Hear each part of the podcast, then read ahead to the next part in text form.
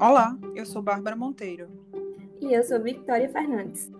Somos diretoras de extensão da Liga Acadêmica de Infectologia Maria Ângela Vanderlei Rocha. E você vai ouvir agora o Papo de Infecto. Uma atividade de extensão idealizada pelos estudantes de graduação da Faculdade de Medicina de Olinda da nossa Liga. O projeto surgiu da necessidade de dialogar com estudantes, profissionais de saúde e população em geral sobre infectologia e educação em saúde, de forma didática e com linguagem acessível. Doenças tropicais negligenciadas e NHR Brasil. Olá, pessoal, sejam muito bem-vindos a mais um episódio do nosso podcast Papo de Infecto. É um prazer estar aqui novamente com vocês. Eu já apresentei alguns episódios, mas para quem ainda não ouviu e nem está reconhecendo a minha voz, eu vou me apresentar de novo. Eu sou Sara Porto, sou diretora de marketing da Laim e estudante de medicina do sexto período da Faculdade de Medicina de Olinda. Bom, primeiramente vou só lembrar vocês de seguirem o Instagram da nossa liga, arroba LaimFMO, e o, Instagram do nosso podcast, arroba Papo de Infecto Podcast, para ficar por dentro das novidades da liga, das novas séries e dos novos episódios. Agora vamos ao que interessa, né? Hoje a gente vai falar sobre um assunto pouco conhecido, mas de muita relevância, não só para a infectologia, mas para a área da saúde como um todo, que são as doenças negligenciadas. E aí, você que ouviu esse termo agora, às vezes pela primeira vez, deve estar se perguntando o que são as doenças negligenciadas. E essa pergunta, quem vai responder são os nossos convidados de hoje. Sim, no plural, porque hoje serão dois convidados. A primeira é a professora Ana Samoni, que é uma das orientadoras da LAIM. É, professora Ana é enfermeira, mestra em avaliação em saúde e especialista em epidemiologia e saúde coletiva. Professora Ana, seja muito bem-vinda ao nosso podcast. É um prazer tê-la aqui pela primeira vez, né? Boa noite, pessoal. O prazer é meu, né, estar tá podendo contribuir aí um pouquinho é, com vocês. E o nosso segundo convidado é o professor Alexandre Menezes, que é diretor nacional da NHR Brasil que é uma ONG com sede na Holanda que trabalha com projetos voltados para doenças negligenciadas com foco na hanseníase. Eu nem vou dar muito spoiler porque ele vai falar mais sobre a NHR para gente e bem melhor do que eu, né? Professor Alexandre é biólogo, especialista em epidemiologia de campo, mestre em saúde pública e doutorando em medicina tropical. Então, professor Alexandre, Alexandre seja muito bem-vindo. Muito obrigado, Sara. Boa noite a todos. É um prazer estar aqui com vocês e falar desse tema que é muito querido para mim. Tá certo. Bom, então a gente vai começar com aquela perguntinha lá do começo, né? Vou direcionar aqui para a professora Ana a dúvida que ficou. O que são as doenças negligenciadas e por que, que elas recebem esse nome? É, a OMS, na verdade, ela trouxe uma lista, né, é, em sua lista um rol de doenças ditas como negligenciadas, cerca de 20 doenças aí. É, doenças essas que atingem mais de um bilhão de pessoas, né, o que representa aí um sexto da população mundial. E as populações mais vulneráveis, em situação de pobreza, e que têm baixa é, visibilidade, são de fato as mais atingidas né, por, esse, por essas doenças, na verdade. É, são doenças, na verdade, que prevalecem em situação de, de pobreza, né? E que acabam contribuindo ainda mais para as desigualdades sociais. Então, elas causam muita dor, incapacidade, é, criam consequências, na verdade, muito duradouras para a saúde e para a sociedade como um todo, né? Além de provocarem muito estigma e discriminação. Na verdade, elas são chamadas de negligenciadas por diversos motivos aí, né? Um deles, na verdade, é devido à negligência da própria indústria farmacêutica, né? É, por serem doenças que atingem, sobretudo, populações pobres, né? A indústria farmacêutica ela vê isso com baixo potencial de retorno lucrativo, né? Ou seja, não é interessante é, para a indústria desenvolver medicamentos mais eficazes ou de tecnologia para esse fim. Para além é, da indústria farmacêutica, né, nós temos também a negligência das agências aí financiadoras, né, e de fomento à pesquisa e à inovações tecnológicas. É, muito embora nesses últimos anos aí teve um aumento bem significativo nas publicações nacionais e do mundo como um todo voltada para as DTNs, né? É, no entanto, esses investimentos em pesquisa, eles vêm contribuindo de maneira muito lenta ainda no desenvolvimento e na ampliação de acesso a, essas, a esses novos medicamentos, a esses testes diagnósticos, a novas vacinas, né, a outras tecnologias para prevenção e controle dessas DTNs. A gente tem um, um, número grande de pesquisas sendo publicadas, mas a gente precisa avaliar qual a qualidade e que repercussão isso, de fato, é, vem trazendo ou vai trazer para o controle das doenças negligenciadas, né? Certo. E quais são essas doenças negligenciadas de maior incidência aqui no Brasil? Então, desse rol aí das 20, 20 doenças né, do, do, da lista da OMS, algumas têm maior importância aqui no nosso cenário nacional. Daí a gente pode trazer a exemplo da dengue, da doença de Chagas, né, da própria esquistossomose, leishmaniose, algumas verminoses, né, as, as helminthias, a hanseníase, que a gente vai falar um pouquinho mais hoje, e a própria tuberculose, que embora é, não, não esteja né, na lista da OMS como doença negligenciada, por ter realmente um financiamento, um investimento diferenciado, mas para a epidemiologia nacional é sim um agravo de muita importância né, para a saúde pública e de alta prevalência ainda no país. Entendi. Agora sim, vou entrar num contexto mais atual aqui, continuando com, com você respondendo. É, a gente sabe que desde o começo de 2020 a gente está enfrentando uma pandemia, né, do Covid-19, que mudou a forma das sociedades lidarem com a saúde, porque praticamente por dois anos a saúde pública ela buscava combater uma única doença. Então a gente quer saber um pouco qual foi o impacto que essa pandemia trouxe para as doenças negligenciadas. Sim, excelente pergunta.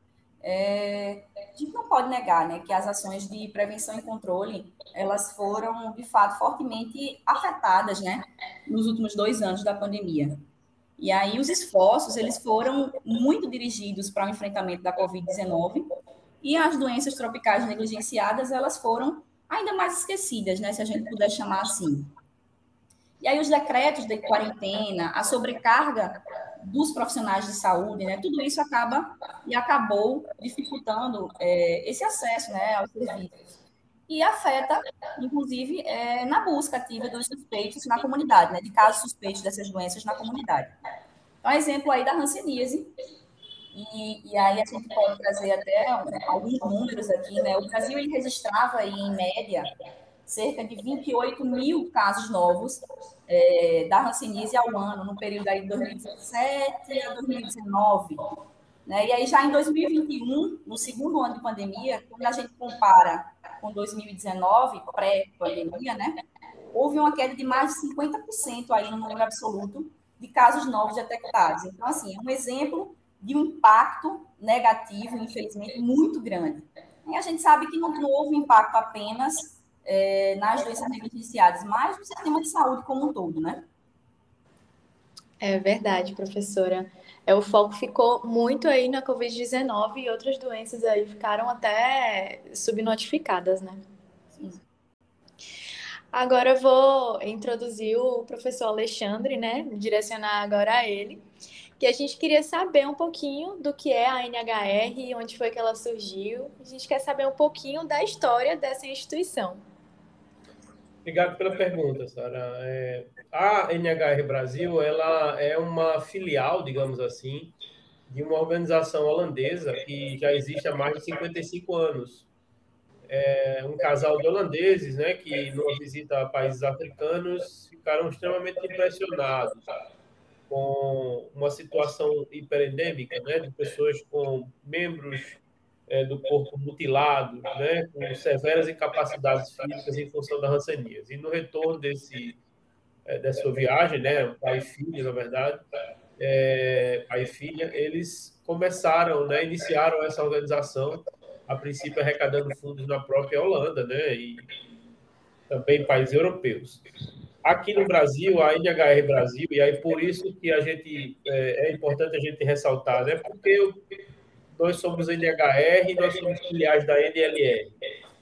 Da, ainda na década de 90, a, um, a partir de um movimento feito pelo Mohan, né, que é o movimento das pessoas atingidas pela hanseníase, de reabilitação das pessoas atingidas pela hanseníase, se instituiu uma lei, uma lei nacional, que recomenda que documentos oficiais, falas oficiais, né, ou entrevistas, etc., não se use o termo lepra, em função da, da própria condição de estigma que esse termo traz, né? a relação pejorativa do termo. Então, o Brasil tem isso, né, que é um avanço do ponto de vista do combate ao do enfrentamento ao estigma.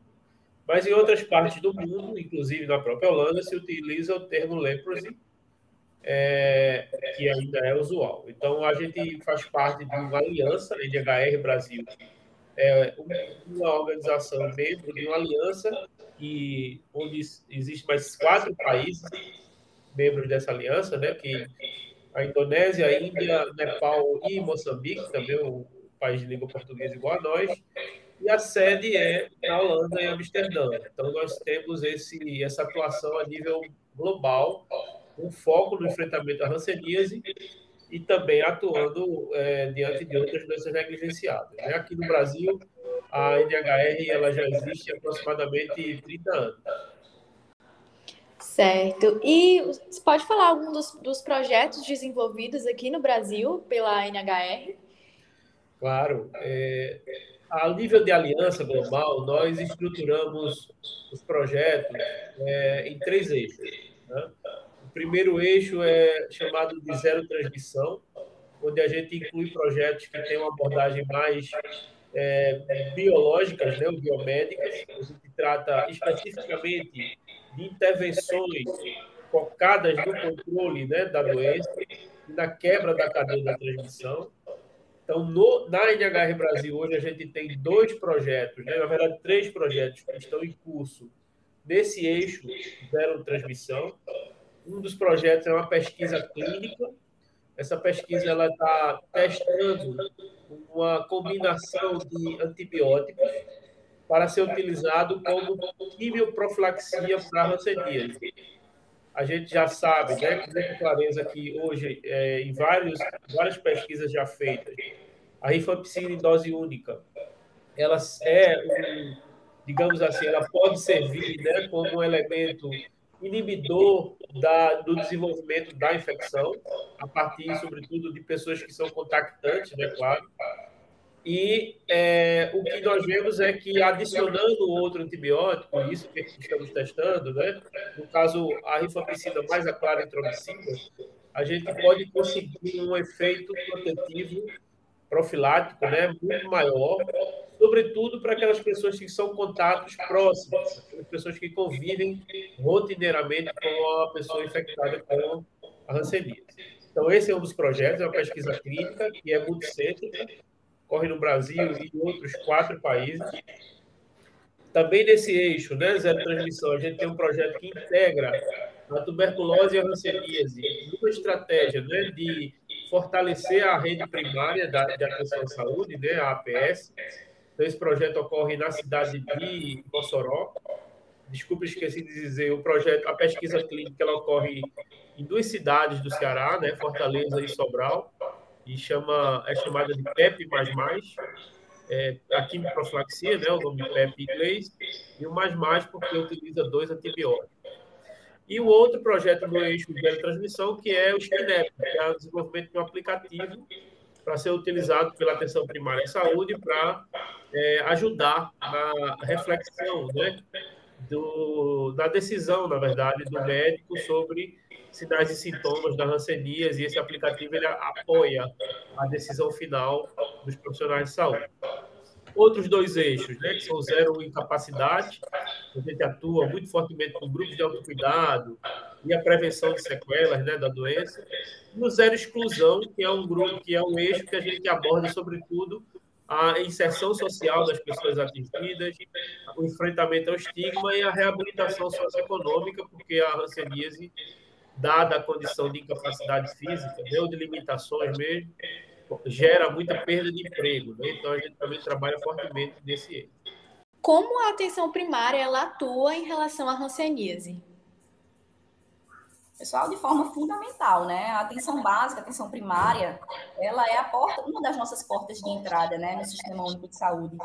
Então, é, é primeiro importante que as pessoas que estejam é, na atenção primária, né, os profissionais, eles sejam capacitados mas de fato a gente consegue sim um bom diagnóstico né, é, dos casos de hanseníase na atenção primária, né? É, os especialistas da área afirmam, inclusive, que a hanseníase é a clínica soberana, né, no caso da hanseníase. Então, é, apesar do exame de laboratório mais utilizado para auxiliar no diagnóstico seja a baciloscopia, né, mas ela pode, pode ser negativa nas fases iniciais da doença né? Por isso também os resultados negativos de baciloscopia não excluem o diagnóstico, né?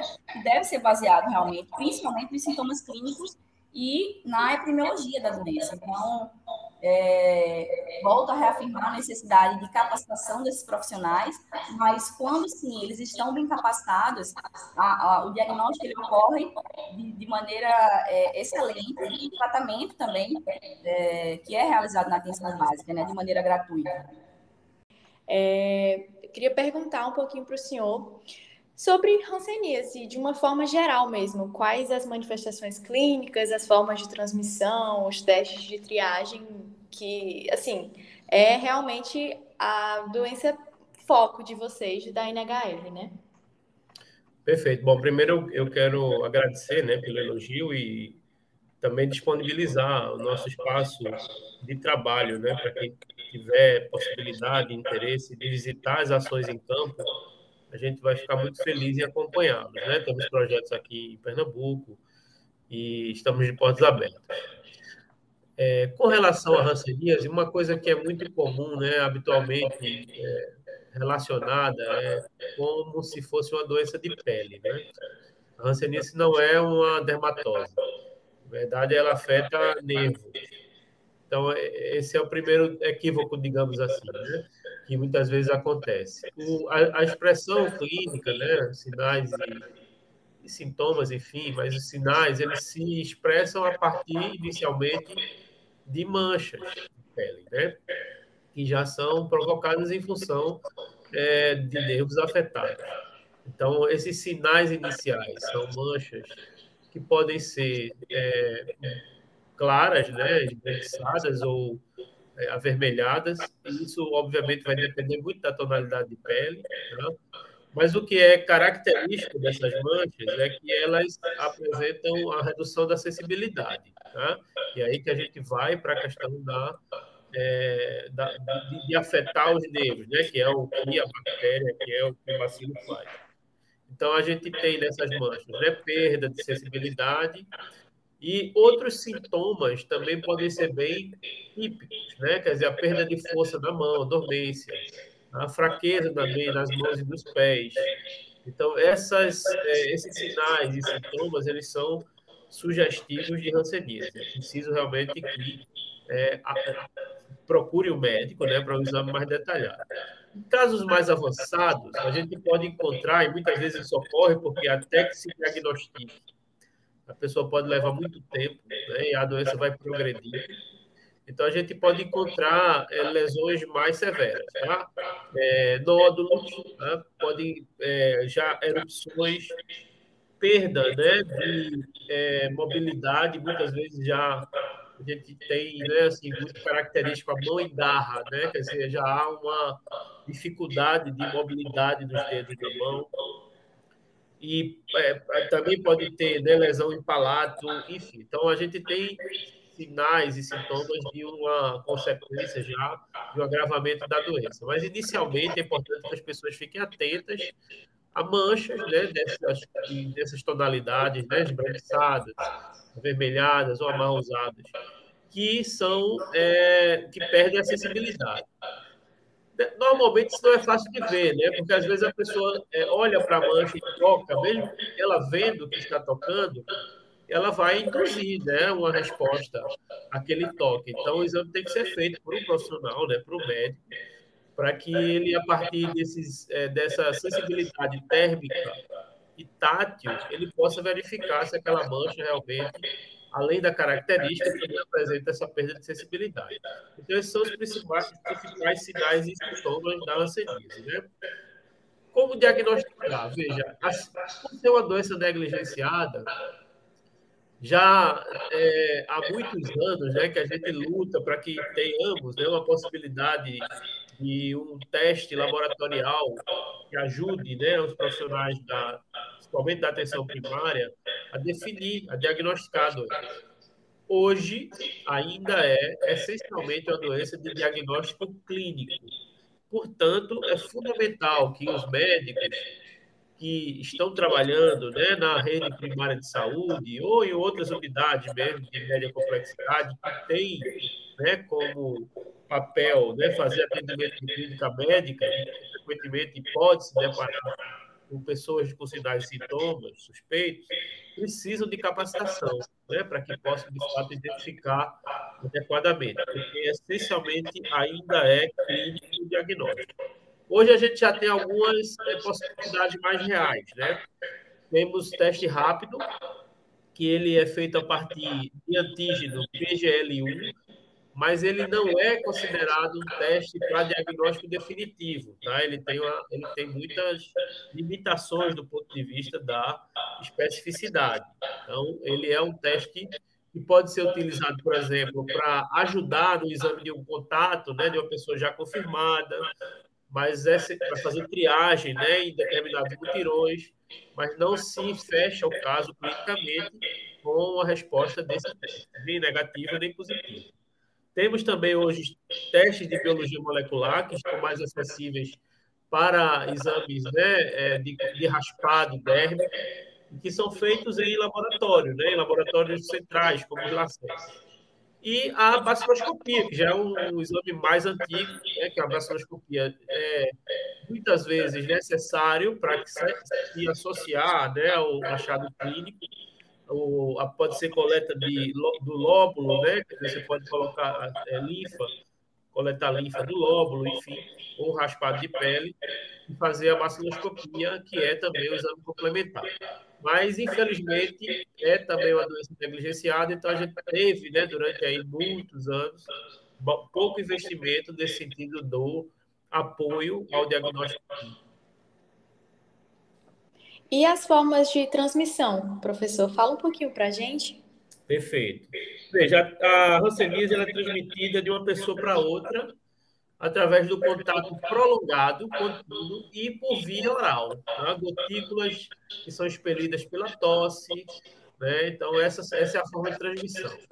É muito importante, quando a gente fala de transmissão da hanseníase, é muito importante que as pessoas entendam que a hanseníase ela tem uma característica muito relevante né, nesse aspecto da transmissão, porque ela é uma doença de transmissão extremamente lenta. Então, para que você se infecte, né, a partir de um outro caso que ainda não iniciou o tratamento e que convive com você, é preciso que esse convívio ele seja muito prolongado. Pessoas geralmente que são que moram na mesma casa, né, dormem no mesmo cômodo, compartilham, né, de um espaço físico por muito tempo. Então, esse é o principal fator associado aí ao risco da transmissão. É alguém que está infectado né? geralmente caso multibacilar, né? porque a gente divide é, em formas clínicas diferentes a doença, tá? o falso bacilar, aquele que tem uma carga bacteriana menor, e o é, multibacilar, aquele com a carga bacteriana maior, que é, é o que tem um papel mais relevante na transmissão.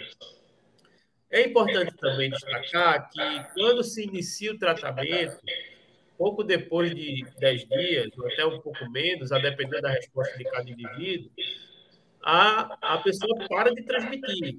Tá? Então, a transmissão da hanseníase é algo que a gente precisa conhecer bem para que a gente evite o preconceito, né? para que a gente evite a discriminação.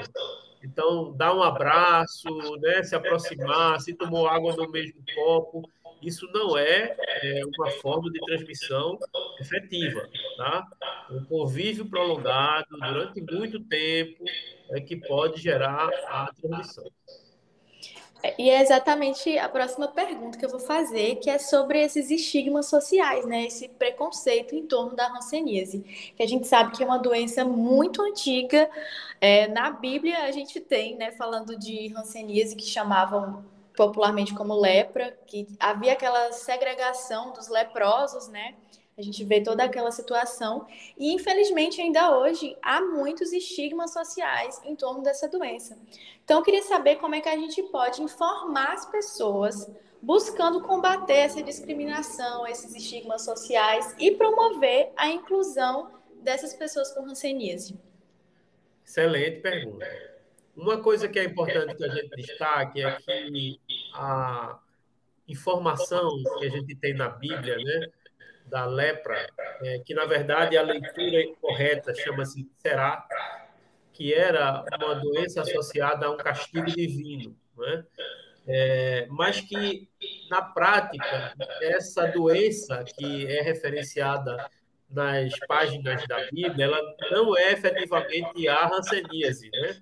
Ou a lepra, como é conhecida fora do país eram outras doenças de pele, porque, porque a gente sabe disso? Porque naquele período, né, naquela região do Oriente Médio, não havia a transmissão da hanseníase. Então, é uma, uma relação com doenças que eram colocadas como castigo divino né, e que é, efetivamente não tem relação direta com a hanseníase. Infelizmente, esse estigma ele permanece ainda hoje, né? Então é impressionante como a gente, depois de tanta informação que a gente tem sobre a doença, a gente ainda mantenha uma relação de exclusão social muito forte das pessoas que são atingidas. Então, um dos trabalhos que a gente faz dentro da NHR Brasil é trabalhar com informação. E é algo que a gente parabeniza vocês da LAI, né, da Liga, por levar a informação para as pessoas, porque a partir da informação a gente consegue é, evitar né, atitudes equivocadas, como se afastar. Pessoas que são demitidas, né, perdem emprego, é, que são afastadas da família ou que são tratadas né, com, com distinção, com diferenciação muito grande, né, afastando-se é, de locais de comer, de alimentação, de dormir, e uma doença que até pouco tempo atrás as pessoas eram isoladas, eram aprisionadas né, em leprosários, como uma forma de evitar que elas estivessem passando para a sociedade. Tem muitas histórias tristes. Filhos né, que foram apartados de suas mães, direto em seguida ao parto, né, e são histórias realmente bastante tristes né, de, de, se ver de um passado não tão longe, não tão longínquo, né, um passado até relativamente recente, e que infelizmente hoje, apesar de não termos mais né, a internação de leprosários, então avançamos nesse sentido, as pessoas são tratadas e devem conviver no seu convívio social normal, mas a gente ainda tem, infelizmente, muito preconceito em torno da hanseníase em função principalmente do desconhecimento política pública né, que deve, deve abordar isso de uma forma muito enfática. É importante que as comunicações sejam feitas né, no sentido de não só de informar sobre sinais e sintomas, mas de informar também as pessoas que não devem né, deixar de lado, deixar para trás, né, excluir do seu convívio as pessoas que são atingidas pela doença.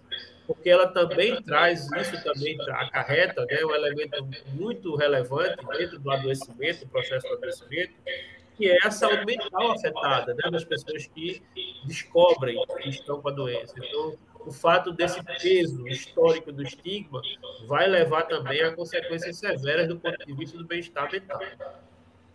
É verdade. E assim, é informação para todo mundo, né? Porque eu, eu associava muito a, a lepra da, da Bíblia, né? Daquelas, daquelas doenças que, que você mesmo que disse que era castigo, né? De, de Deus, que relata na Bíblia, como sendo hanseníase. E agora o senhor falando que realmente não era, né? Mas trouxe desde isso que muita gente também pode achar que, que era, né? Exato, exato. E é uma confusão ainda muito frequente, né? Porque o, o termo era utilizado para diferentes manifestações de doenças dermatológicas, né? Que provocavam realmente é, assim, tinham características bastante assustadoras, né, de deformidade, de face, enfim. Mas que é, quando a gente busca né, a, o, a origem da própria doença, né, a gente resgata como ocorreu a transmissão ao longo da história, isso através de paleopatologia, né, de elementos científicos, né, apontam que Mycobacterium lepre ele não era encontrado né, em restos mortais é, estudados dessa época em que viveu Cristo, nessa época em que é relatado, é, é, que foram feitos relatos bíblicos, não existia a, o Mycobacterium lepre naquela região. Entendi. É, professor, muito obrigada é, pelas informações. É, eu acredito que vai ser de grande importância para os nossos ouvintes conhecer um pouquinho da NHR, qual o senhor é diretor, né? E é isso, pessoal. Esse foi o nosso episódio sobre doenças negligenciadas. Gostaria de agradecer a vocês, professores, pela disponibilidade e por todas as informações aqui prestadas. Foi um prazer. Agradeço muito mais uma vez. Parabenizo a iniciativa de vocês. Tá certo, obrigada. Aproveito a, a fala do professor Alexandre aí para também parabenizar né, a, a, iniciativa aí do podcast, que não deixa de ser é, uma iniciativa de responsabilidade social também, né, ao divulgar informações que de fato são de qualidade para a população, construir e de alguma maneira poder alertar né, a respeito de, temas tão relevantes. Eu tenho acompanhado, inclusive, é, os outros podcasts que vocês fizeram e, e são de uma qualidade excelente. Assim, parabéns. Muito obrigada. E obrigado aos nossos ouvintes. Continuem acompanhando o nosso podcast, compartilhem com os amigos, com os familiares e não esqueçam de nos seguir nas redes sociais, arroba LainFMO e arroba Papo de Infecto Podcast. E fiquem ligados nos próximos episódios, que vem muita coisa boa por aí. Beijo!